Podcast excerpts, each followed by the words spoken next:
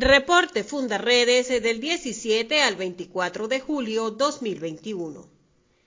Tres semanas privados arbitrariamente de su libertad cumplen directivos de Fundarredes en medio de nuevos ataques por parte de quienes hoy ostentan el poder en Venezuela, que insisten en criminalizar la labor realizada por los defensores de derechos humanos en el país, utilizando para ello los medios de comunicación del Estado venezolano y medios privados al servicio de la política estatal, así como redes sociales manejadas para crear tendencias en contra de las personas y organizaciones que trabajan en visibilizar la emergencia humanitaria compleja que agobia a Venezuela.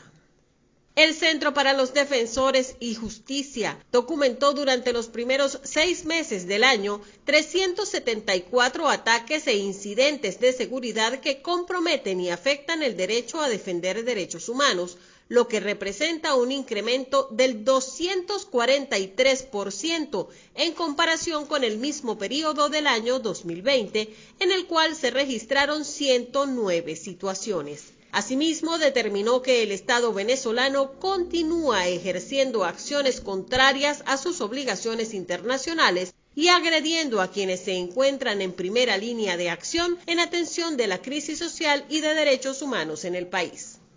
Incesantes son las manifestaciones de apoyo y jornadas de protestas cívicas para exigir la liberación de los activistas de Fundaredes. Esta semana, el sexto encuentro Las Ideas de Todos, organizado en Yaracuy, finalizó con la entrega de un documento ante el Ministerio Público para exigir el cese de la persecución tanto de políticos como de activistas. Dirigentes de diversos partidos políticos del Frente Amplio protestaron en la ciudad de San Cristóbal en contra de las detenciones que se han registrado durante las últimas semanas en contra de activistas de Fundaredes y dirigentes de Voluntad Popular a nivel nacional. Líderes sociales del Estado Lara también exigieron la liberación de los activistas de Fundaredes. Miembros de partidos políticos, líderes sindicales y activistas de derechos humanos en San Fernando de Apure rechazaron la persecución contra el libre pensamiento apegado a la constitución de los dirigentes políticos y el encarcelamiento de Javier Tarazona, director de Fundaredes.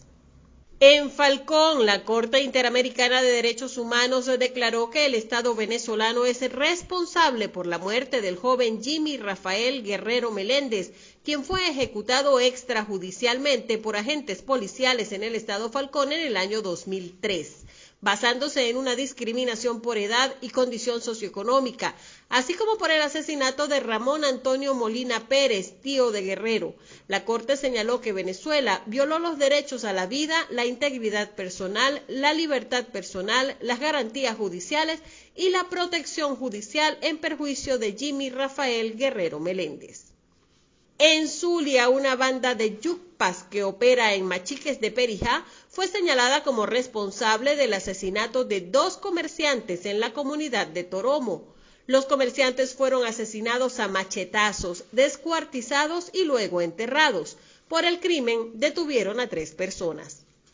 En Bolívar, padres de las comunidades indígenas del Caura y Erebato manifiestan que no pueden tramitar las partidas de nacimiento en estos sectores del municipio Sucre del estado Bolívar, lo que vulnera el derecho a la identidad y pone en riesgo la educación de los niños indígenas.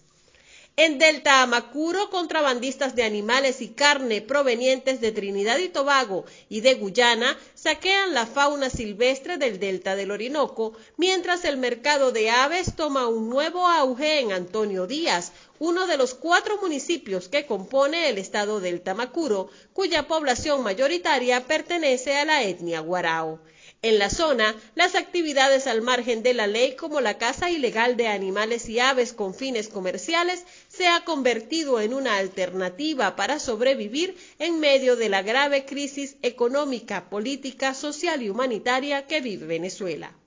Comparte, ayudemos a vencer la censura en Venezuela. Consulta esta y otras informaciones en nuestro portal www.fundaredes.org.